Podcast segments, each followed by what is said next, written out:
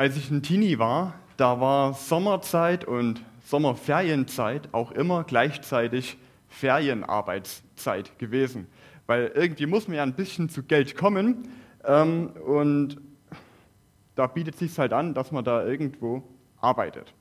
Und ähm, damals war es das, das Größte in den Sommerferien, zwei Wochen in einer ganz bestimmten Firma arbeiten zu können.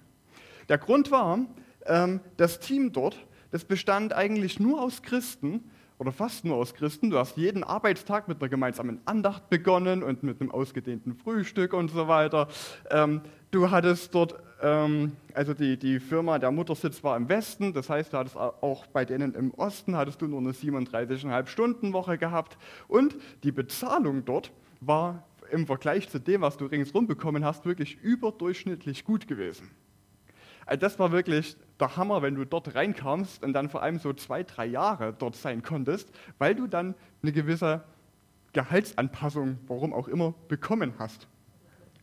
Und zugegeben, die, die Arbeit, die du dort machen musstest, die war wirklich kacke gewesen. Also richtig eintönig. So entweder du stehst acht Stunden lang an einer Maschine, die eigentlich auch ganz gut von alleine arbeiten kann, die braucht dich nicht, um ihr Zeug zu machen, aber du bist halt da. Oder du musst ähm, eine händische Arbeit machen, wo du acht Stunden lang immer wieder denselben Arbeitsschritt wiederholst. Und du machst es dann zwei Wochen lang und du denkst dir, warum mache ich das? Aber naja, letztendlich ging es dir eigentlich ja bloß darum, dass du am Ende doch ein bisschen Geld irgendwie bekommen hast. Ähm, und genau, wir haben jetzt gerade eben Ferien, äh, es ist Urlaubszeit. Und das Letzte, worüber jetzt ähm, so mancher nachdenken will, ist die Arbeit oder die Schule, von der endlich glücklicherweise ähm, entschwunden ist oder das Studium, an das du am besten gar nicht mehr denken willst, weil du endlich ähm, Prüfungen geschafft und Sommersemesterferien äh, hast. Und trotzdem wollen wir uns heute ein paar Gedanken über das Thema Arbeit machen. Und ich möchte dich mal fragen, was sind deine ersten Gedanken, wenn du an Arbeit oder wenn du jünger bist, an Schule, wenn du an Schule denkst? Ähm, und wir können Arbeit da in, einem sehr, sehr breiten, ähm, in einer sehr breiten Definition fassen. Äh, es gibt viele Leute hier, die jetzt nicht arbeiten, entweder weil sie zu Hause sind oder weil sie ähm, nicht mehr arbeiten, weil ihr Rentner seid oder so. Und trotzdem, ähm, was sind deine Gedanken, wenn du so an das denkst, was du als Arbeit bezeichnen würdest? Auch jetzt als, als Rentner zum Beispiel bin ich der Meinung, ähm, ihr habt irgendwas, ähm, was ihr als ja, Beruf nicht, aber irgendwas, womit ihr eure Zeit füllt, ähm, womit ihr euch beschäftigt. Und die zweite Frage, welchen Sinn hat Arbeit für dich? Wofür ist sie da? Als ich mich ähm, vor einiger Zeit auf dieses Thema mal vorbereitet hatte, habe ich ähm, eine, eine, Statistik ähm, gelesen, die ähm, gezeigt hat, die hat ein sehr erschreckendes Bild gezeigt. Und nämlich ähm, hat diese Statistik ähm, herausgefunden, dass, dass es nahezu keinen Unterschied gibt zwischen der Arbeitsethik von einem Christen und einem Nichtchristen. Also wenn du einen Christen und einen Nichtchristen nebeneinander auf Arbeit stehen oder sitzen oder laufen hast, dann ist ähm, in, im Großteil der Fälle nicht ersichtlich, wer von den beiden der Christ ist, weil die beiden im Endeffekt ähm, genauso ähm, ihre Arbeit machen und vor allem genau die gleichen, ich nenne es mal Fehler oder ja, äh, ja, sich irgendwie falsch benehmen, nennen wir es mal so. Ähm, die Statistik hat gezeigt, dass Christen genauso ähm, ihre Arbeitszeit vergolden, vergeuden, dass sie genauso Geld unterschlagen, dass sie genauso Dinge mitgehen lassen, dass sie das Firmeneigentum für private Zwecke nutzen und so weiter und so fort. Und so die allgemeine Meinung ist so, dass Arbeiten ja letztendlich irgendwie so ein bisschen notwendiges Übel ist. Ich, ich muss halt arbeiten gehen, ähm, damit ich Geld verdiene. Und ich brauche halt das Geld, damit ich irgendwie leben kann. Oder ich muss halt zur Schule gehen, damit ich irgendwann mal arbeiten gehen kann, damit ich irgendwann mal Geld verdiene, damit ich irgendwann mal leben kann, so nach dem Motto. Ähm, aber das eigentliche Leben, das, worum es wirklich geht, das spielt sich abseits der Arbeit ab, abseits der Schule, abseits meines Studiums. Und dennoch ist es so, dass wir die meiste Zeit, die wir wach sind, auf Arbeit verbringen. In irgendeiner Form und Art und Weise. Und es ist absolut unmöglich, ähm, dass wir dort acht Stunden am Tag unchristlich uns verhalten oder keinen, äh, ja, keine christlichen Werte irgendwie zeigen, ohne selbst im Glauben Schaden zu nehmen. Und den Bibeltext, den, wir da, den ich jetzt gleich vorlesen will, der ist ja, schon ein ganzes Stück alt, nämlich knapp 2000 Jahre. Und er könnte aber genauso auch für unsere Zeit geschrieben worden sein. Und ich möchte mal zwei Verse nur vorlesen aus dem äh, Titusbrief. Und wer eine Bibel dabei hat, den, schlage, äh, den lade ich ein, gern mit aufzuschlagen. Im Titusbrief, Kapitel 2. Und dort lese ich die Verse 9 und 10 vor. Den Sklaven schärfe ich ein, sich ihren Herren in allem zu unterstellen und sich so zu verhalten, dass diese mit ihnen zufrieden sein können. Die sollen sich ihren Anweisungen nicht widersetzen und nichts stehlen oder unterschlagen, sondern sich in jeder Hinsicht als treu und zuverlässig erweisen. Alles, was sie tun, soll eine Empfehlung für die Lehre sein, die von Gott, unserem Retter, kommt. Wenn wir den Text lesen, ähm, ich ich weiß nicht, was ähm, dir so da als erstes ins Auge sprich, springt, aber was mir aufgefallen ist, da schreibt, redet Paulus die, die Sklaven an. Und er sagt, ihr Sklaven, bitte verhaltet euch so und so. Und vielleicht denkst du dir, warte mal, Paulus hat, hat es hier mit, mit, Sklaven zu tun. Und er sagt dir dann nicht, ähm, erhebt euch oder ihr Herren, lasst eure Sklaven frei, sondern er sagt, ihr Sklaven, wenn ihr arbeitet, dann arbeitet bitte richtig. Wie kann, wie kann ähm, Paulus anscheinend gar nichts gegen Sklaverei unternehmen. Sklavenhaltung ist doch irgendwie voll falsch. Ähm, ich glaube, es hilft, wenn wir uns kurz anschauen, wie die Sklaverei damals, die Paulus hier beschreibt und die Paulus in der Antike auch erlebt hat, wie die damals aussah. Weil das hilft uns, vieles besser zu verstehen. Wenn wir Sklaverei hören und an Sklaverei denken, dann ähm, denken wir wahrscheinlich ähm, zuerst so an rassistisch motivierte Sklaverei. Wir denken an an ähm, Afrikaner, die verschleppt und auf Baumwollfeldern in den Staaten ähm, schuften müssen. Wir denken vielleicht auch an moderne Sklaverei, wo Leute auch wieder verschleppt werden oder für, für ähm, absolute Hungerlöhne in menschenunwirklichen, unwürdigen ähm, Verhältnissen ähm, schuften und arbeiten müssen. Aber damit ist das, was Paulus hier ähm, anspricht, nur bedingt vergleichbar. Die, die Sklaverei oder was er hier als Sklaverei bezeichnet, ist in, in einem großen Teil sehr ähnlich dem, was wir heute, wie wir heute unsere normalen Arbeitsverhältnisse, Arbeitsbedingungen ähm, sehen. Natürlich gab es auch damals Sklaverei durch, ähm, weil ähm, Kriegsgefangene genommen wurden oder weil ähm, es gab Sklaverei als Strafe für, für Kriminelle. Aber ähm, viele normale Bürger waren sozusagen offiziell Sklaven gewesen. Was einfach bedeutet, was einfach heißt, es waren Bedienstete von jemand anderem gewesen. Die haben im Endeffekt für jemanden gearbeitet. Und ähm, die haben oft ein recht anständiges Leben geführt und die haben auch für ihren für ihre Arbeit eine Entschädigung bekommen, einen Lohn. Also nicht so ähm, dieses ähm, Afrikaner auf dem Baumwollfeld, die für nichts arbeiten, sondern die haben auch einen Lohn bekommen. Und teilweise war es auch so, dass diese, diese Abhängigkeitsverhältnisse, sagen wir es mal so, ähm, nur zeitlich begrenzt waren, weil halt jemand zum Beispiel Schulden abbezahlen musste und das halt dadurch gemacht hat.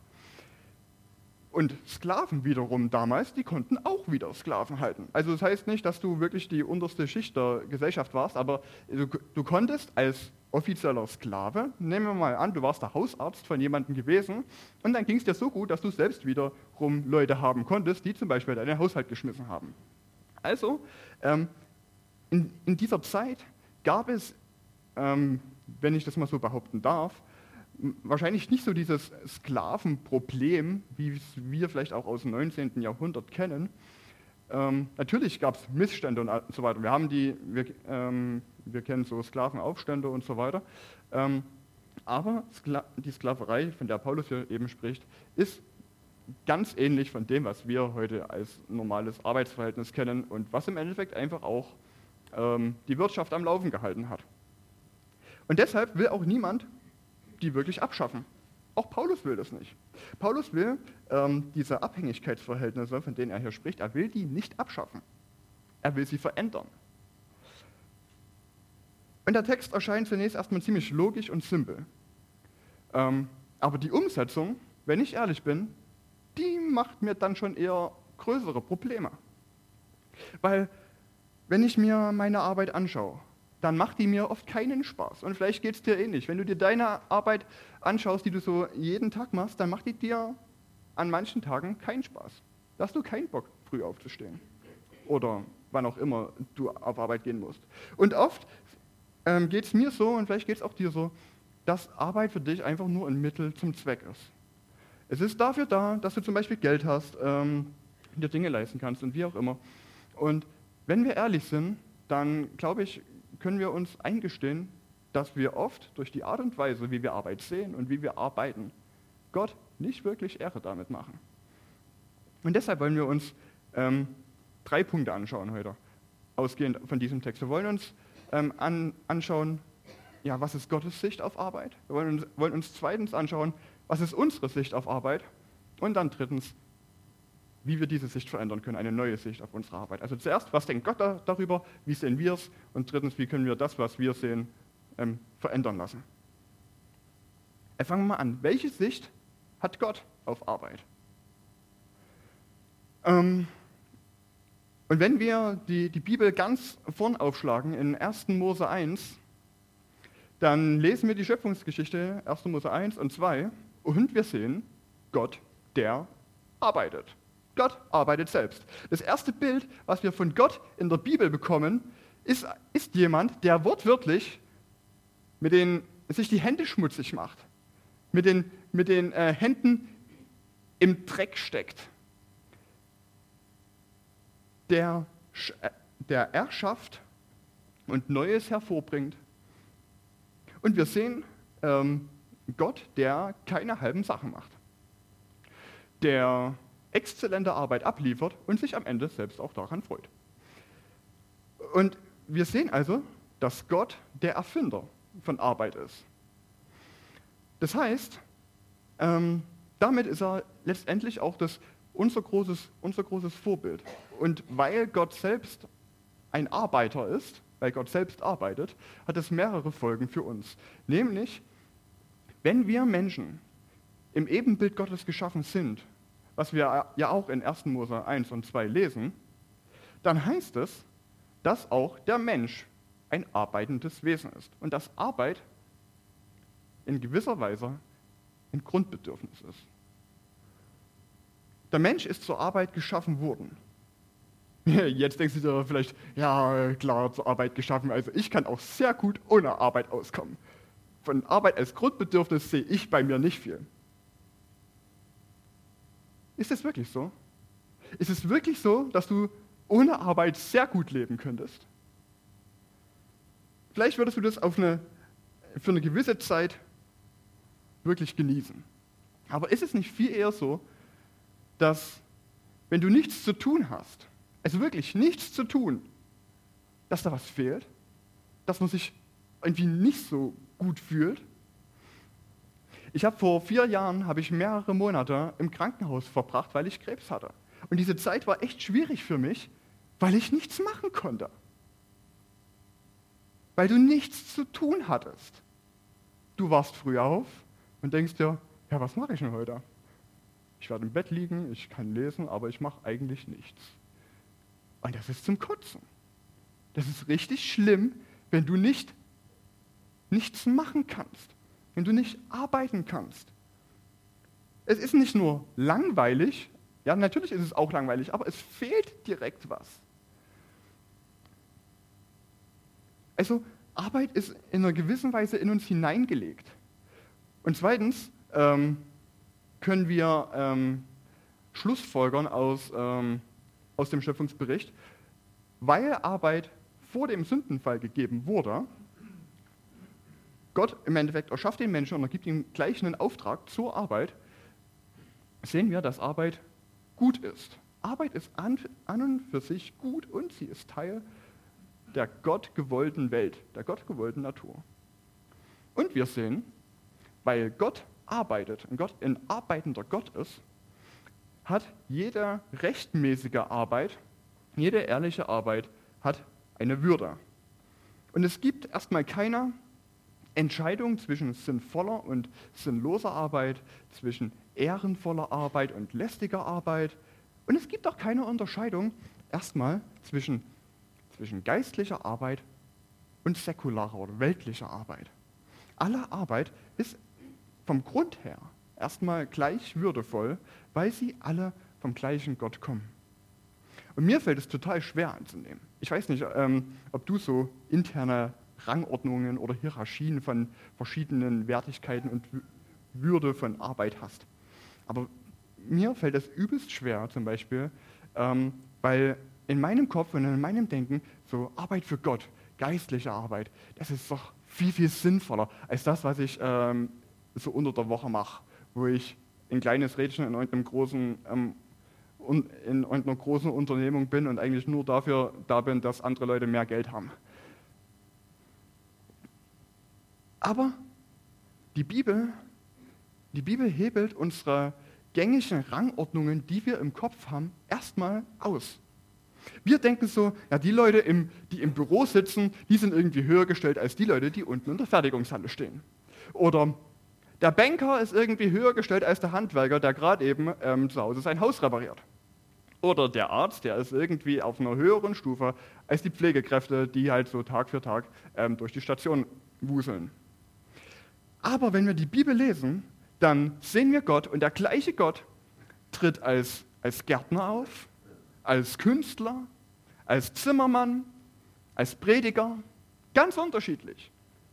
Wie können wir da die eine Arbeit hoch und würdevoll ansehen und die andere als niedrig oder weniger sinnvoll?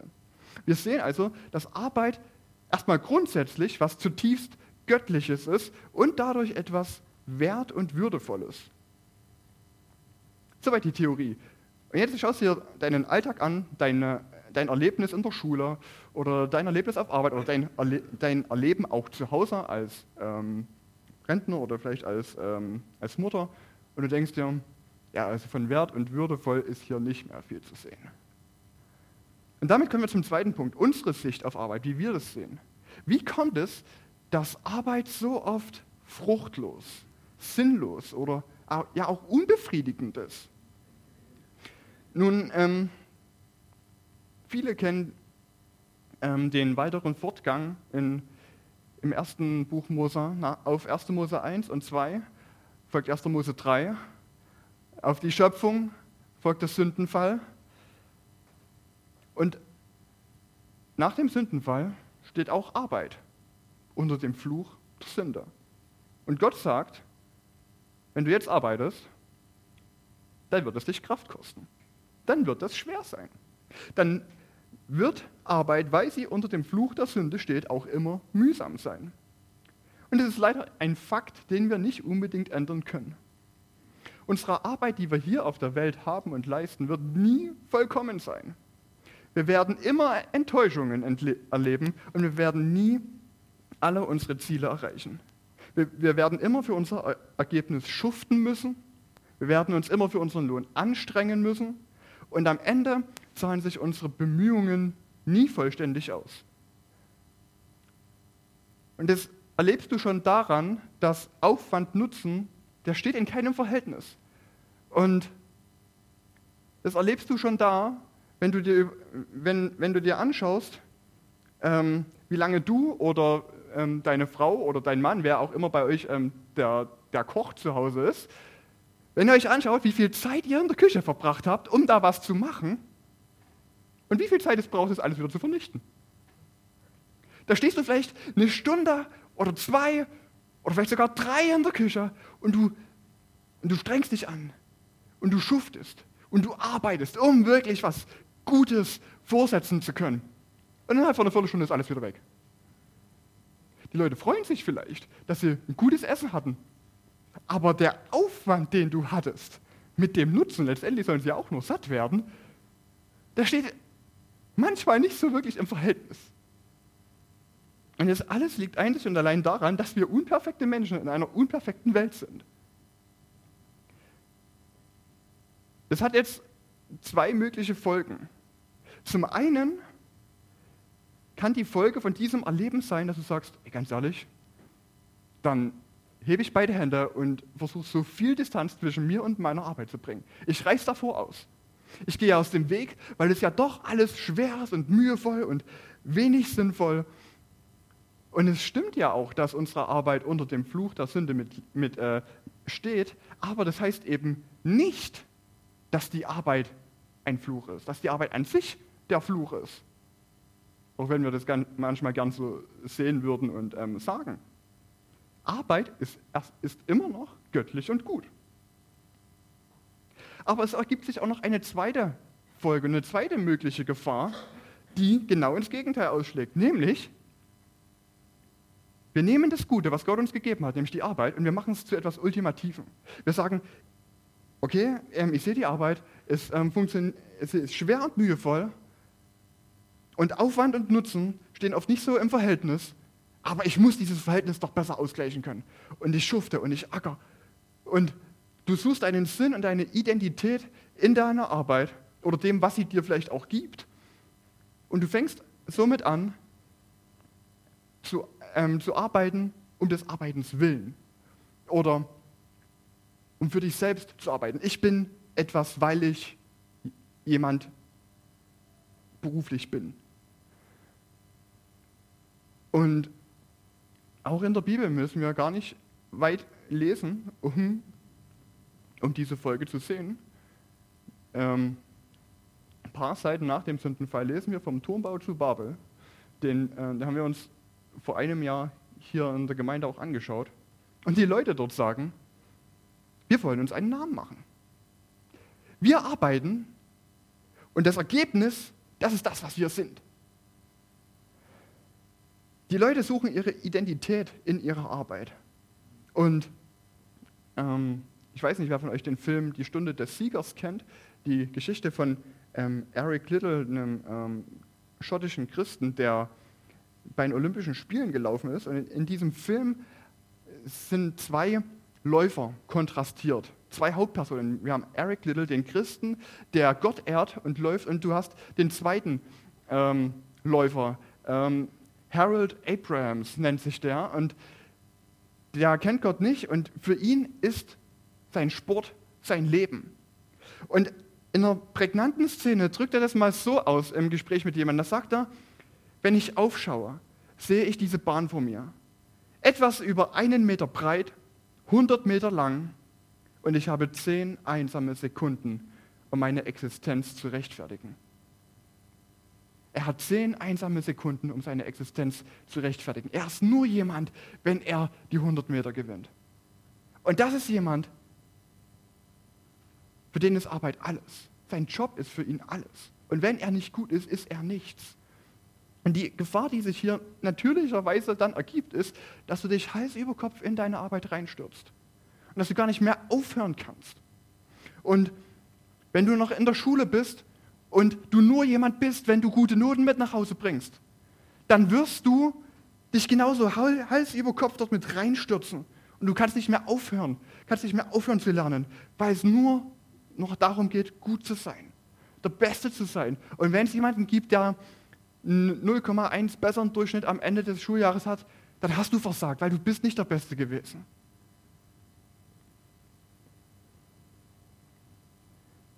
Und Gott Gott widerlegt mit seinem Schöpfungsbericht, den wir haben, diese beiden Reaktionen auf Arbeit. Wir sehen Gott, der gut und hart arbeitet und das Ganze sechs Tage lang. Und das richtet sich gegen alle die, die ähm, am liebsten vor jeglicher Arbeit ausreisen würden. Gott arbeitet. Aber Gott ruht auch aus.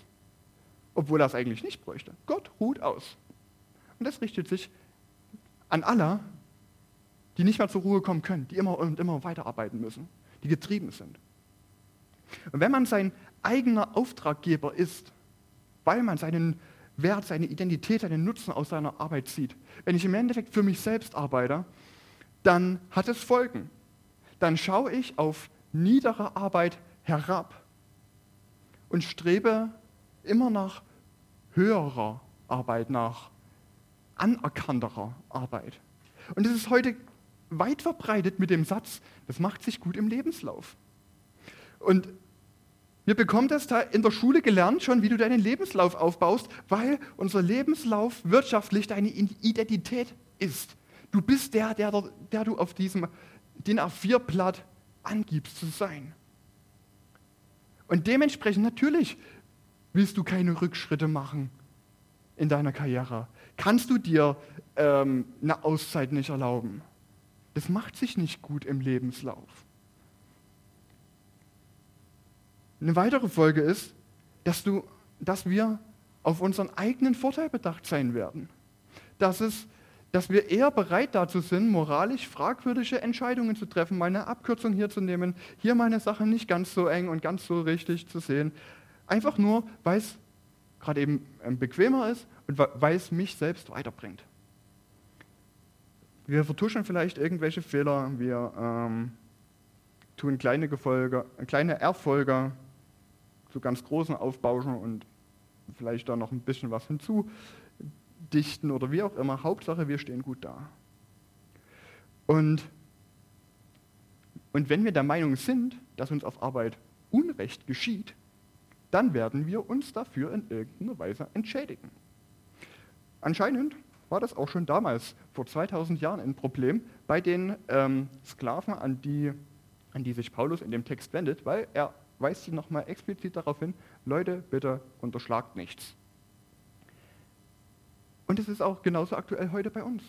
Wir sollen nichts unterschlagen. Und das muss ich auch zu mir sagen. Weil wenn ich an Unterschlagen denke, dann denke ich zuerst natürlich an, an Geld oder sowas. Oder dass ich irgendwelche Materialien, keine Ahnung, mitgehen lasse. Aber wenn ich ehrlich bin, dann gehört da auch meine Arbeitszeit dazu. Und es gibt diesen, diesen ähm, ja, lustigen wie auch immer, Spruch oder diesen Satz, ähm, der fällt bei uns im Büro leider relativ oft. Solange mein Chef so tut, als würde er mich bezahlen, tue ich so, als würde ich arbeiten.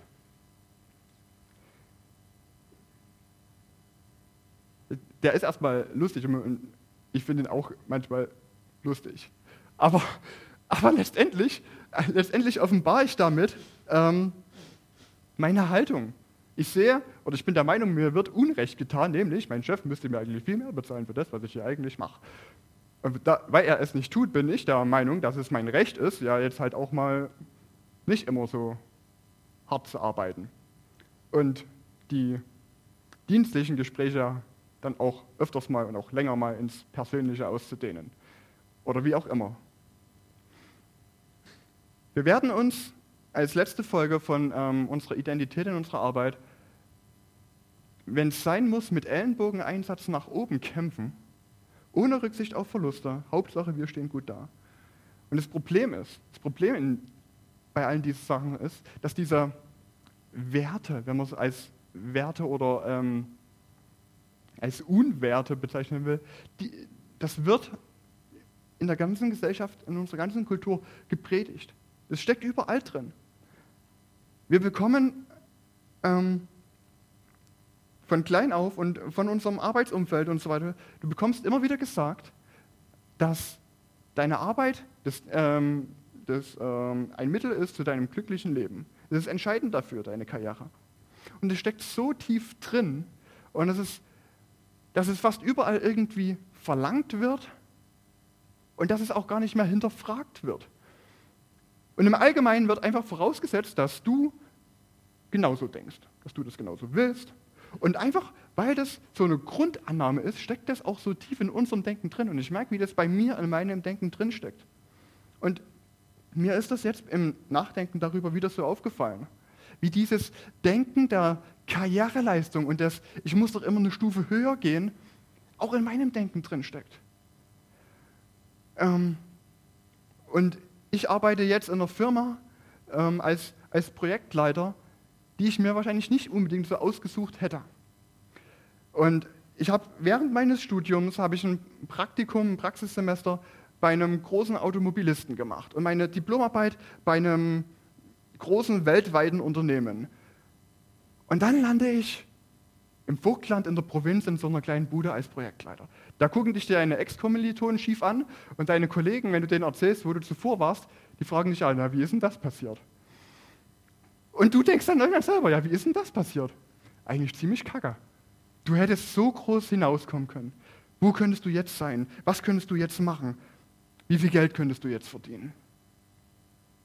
Es steckt voll in mir genauso drin. Das Problem ist, solches Karrieredenken ist total zielverfehlt.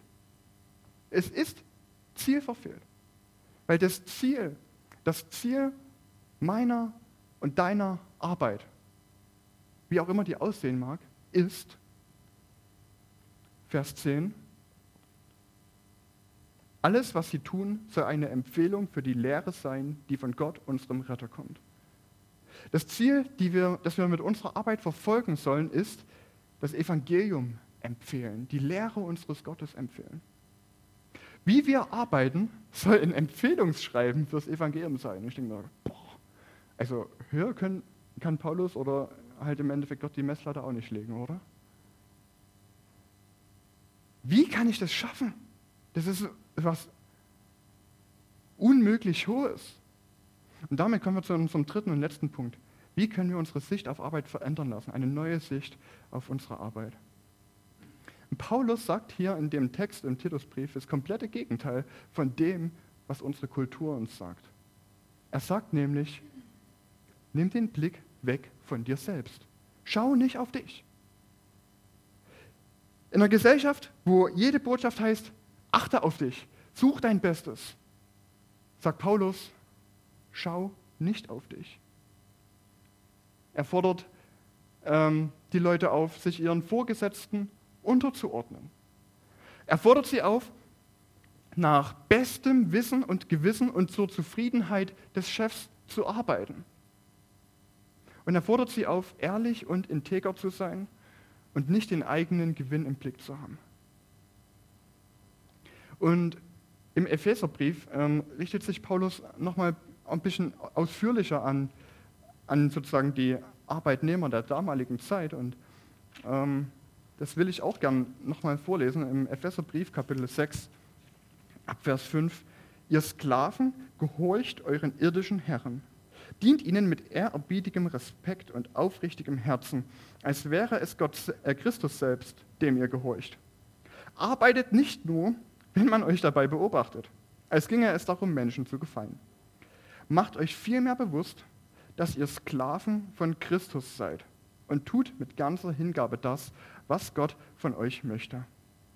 Erfüllt eure Aufgaben bereitwillig und mit Freude, denn letztlich dient ihr nicht Menschen, sondern dem Herrn.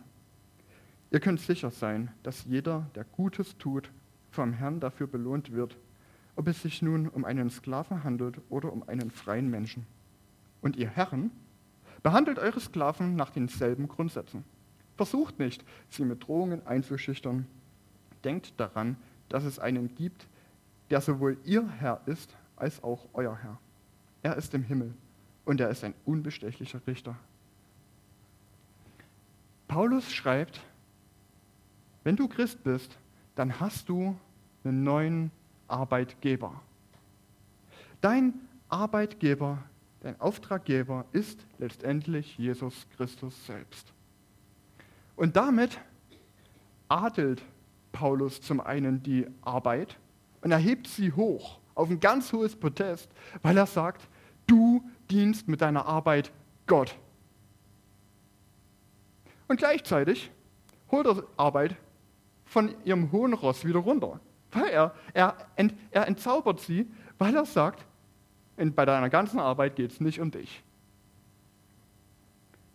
Gott hebt, äh, Paulus hebt Arbeit weit hoch, weil wir damit Gott selbst dienen. Und er entzaubert Arbeit, weil es nicht um dich geht. Und es hat, es hat jemand ähm, über diesen Abschnitt hier im Epheserbrief mal geschrieben, die, die arbeiten, sollen dies erstens von ganzem Herzen tun. Da Christus selber, für, äh, selber sie für ihre Arbeit entlohnen wird, brauchen sie nicht darauf zu starren, wie gut ihr irdischer Arbeitgeber sie bezahlt. Christen sind dazu befreit, Freude an ihrer Arbeit zu haben. Wenn wir anfangen, unsere Arbeit für Jesus Christus zu tun, werden wir frei von der Last der Überarbeitung und des Mangels an Arbeit. Weder die Aussicht auf Geld und Ruhm noch die Abwesenheit von beidem wird unser Denken bestimmen, sondern unsere Arbeit wird in erster Linie eine Methode sein, Gott zu ehren, indem wir in der Welt seine Arbeit tun, um seines Namens willen. Und wie wir sehen, hängt ähm, unsere Einstellung und Motivation zur Arbeit direkt damit zusammen, welche Perspektive wir von unserer Arbeit haben. Wenn du eine kleine Perspektive von Arbeit hast, wenn, sich, wenn Arbeit für dich ein Mittel zum Zweck ist, um dich selbst irgendwie voranzubringen, dann wird deine Einstellung und Motivation schnell ähm, irgendwie nicht mehr so gut sein, weil, du, weil es keinen Tag gibt, wo du auf Arbeit bist und nicht irgendwas schief geht. Ich als Projektleiter erlebe das jeden Tag, wie entweder beim Kunde oder bei uns in der Firma jeden Tag irgendwas nicht funktioniert. Und es ist zum Kotzen. Entschuldigung. Es regt mich richtig auf, wirklich. Weil es nie funktioniert. Und ich bin ein gewissenhafter Mensch, das müsst ihr auch noch dazu wissen. Und wenn es im Endeffekt nur um mich gehen würde und um meine Arbeit, dann wäre ich jetzt nach meinem Urlaub und den paar Tagen, die ich schon wieder gearbeitet hatte, wäre schon wieder urlaubsreif. Weil es sowieso nicht funktioniert.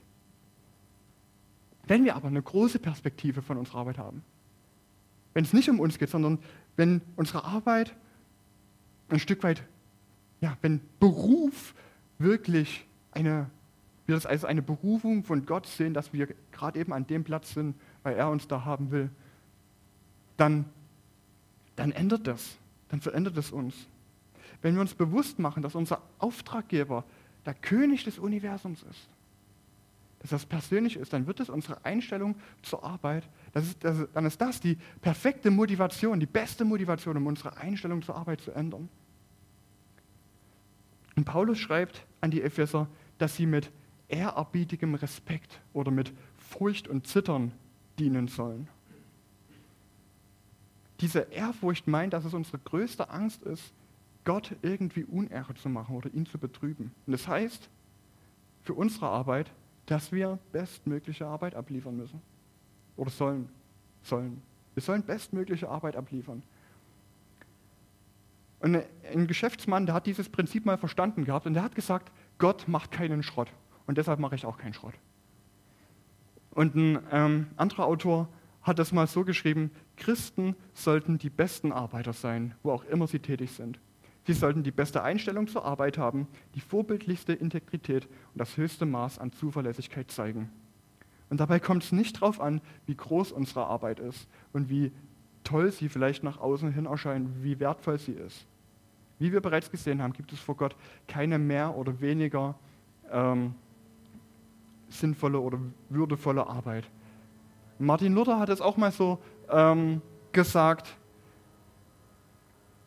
wenn wir beten, ähm, unser täglich Brot gib uns heute, dann bedeutet das, dass, ähm, dass die, die Magd, die die Kuh melkt und die Milch bereitstellt zum Leben oder ähm, derjenige, der Bauer, der draußen das Getreide erntet, dann arbeitet er daran mit, dass Leute versorgt werden, dass Gott uns unser täglich Brot gibt.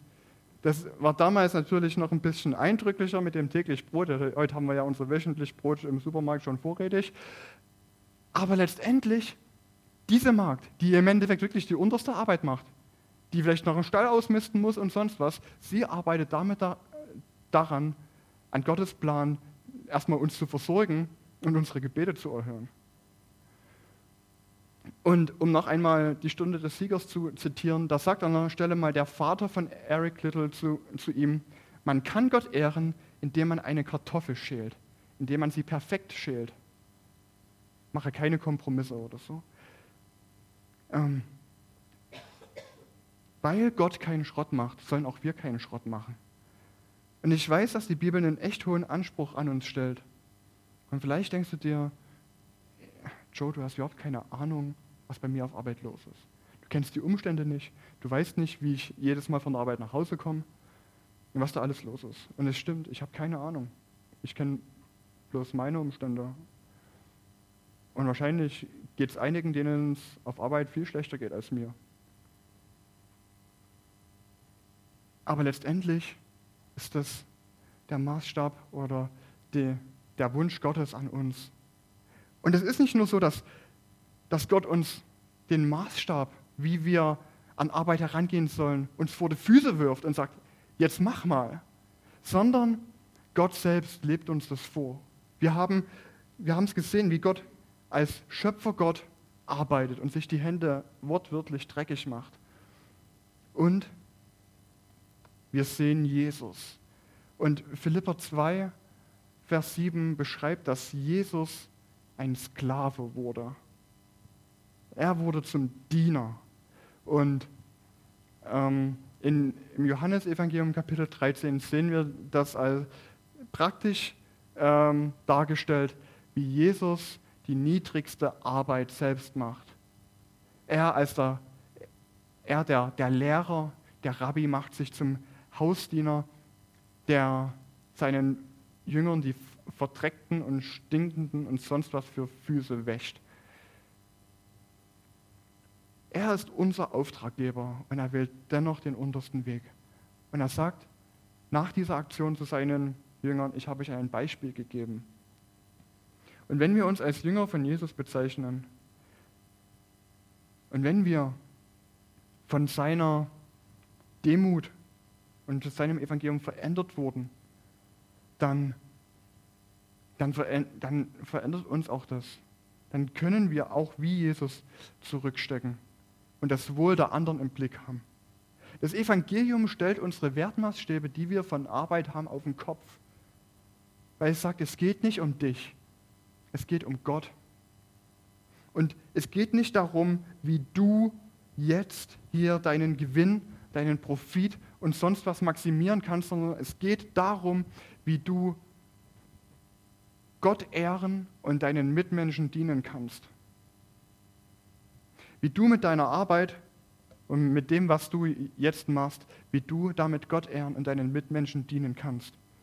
Und solches Verhalten ist natürlich extrem gegen unsere Kultur. Und damals, als Paulus das äh, an Titus geschrieben hat, was er an die Sklaven weitergeben soll, war das auch nicht anders. Da war das auch schon so total gegen jegliche kulturelle Vorstellung. Und wenn wir unsere Sicht auf Arbeit vom Evangelium verändern lassen, und wenn wir damit aus dem kulturellen Hamsterrad, in dem wir uns in einer gewissen Weise befinden, der eine mehr, der andere weniger vielleicht, dann wird es bemerkt werden. Es wird bemerkt werden von deinen Klassenkameraden, von deinen Kollegen, von deinen von deinen Vorgesetzten. Weil es ist einfach mal anders. Und du stichst hervor, wenn du nicht deine, dein eigenes Licht am hellsten versuchst leuchten zu lassen im Büro. Und nicht deine Erfolge am lautesten vor dir her posaunst, sondern dich am Erfolg der anderen mitfreuen kannst. Und andere weiterbringen kannst und dich selbst zurücknimmst. Das wird bemerkt werden. Und dann sind wir wirklich ein Aushängeschild, ein Empfehlungsschreiben, ein Bewerbungsschreiben für das Evangelium. Und wir dienen mit unserer Arbeit unseren Mitmenschen und Gott. Und wir wollen jetzt ähm, zum, zum Abschluss habe ich ein paar, paar Fragen zur ähm, Reflexion für uns mitgebracht. Und wir werden jetzt ähm, zwei Lieder hören und während dieser Zeit habt ihr die Fragen hier vorne. Und ihr könnt euch, und ich, ähm, ja, mache ich Mut, euch dazu mal Gedanken zu machen.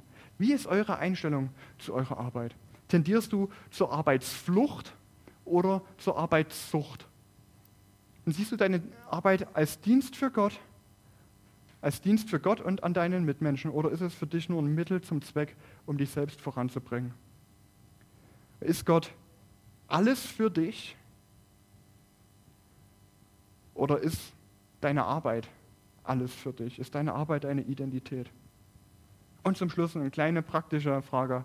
Wie kannst du dich in der kommenden Woche, was kannst du tun, um dich immer wieder daran zu erinnern,